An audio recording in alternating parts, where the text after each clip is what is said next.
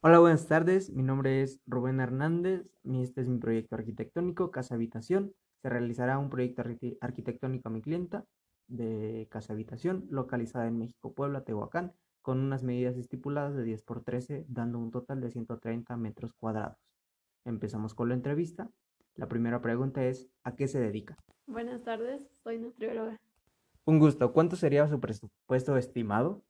Aproximadamente unos 250 mil pesos. Tres conmigo. Como ya dije, su terreno cuenta de 10 por 13 metros cuadrados, dando una totalidad de 130 metros cuadrados. La otra pregunta es, ¿cuántas recama- recámaras requiere en su eh, vivienda? Dos principales y una de visita. Ok, perfecto. ¿Y cuántos baños habrá? Dos completos en las principales y un medio baño en la de visita, que será en la planta de abajo. Ok, ¿y con cuántas áreas verdes contará la vivienda? Hablo de jardines. Uno, pero que no abarque mucho espacio de la casa. Ok, perfecto. ¿Y tiene eh, pensado alguna área social? Sí, que sea regularmente mediana. Ok, esta es una pregunta importante. ¿Cómo le gustaría la, ilum- la iluminación en su hogar? Híbrida, natural y artificial. De natural me gustaría un ventanal grande y artificial varias luces.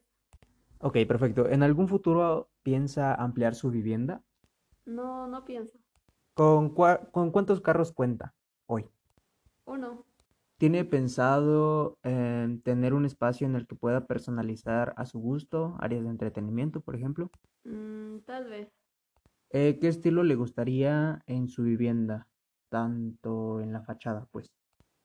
Un estilo minimalista no tan llamativo.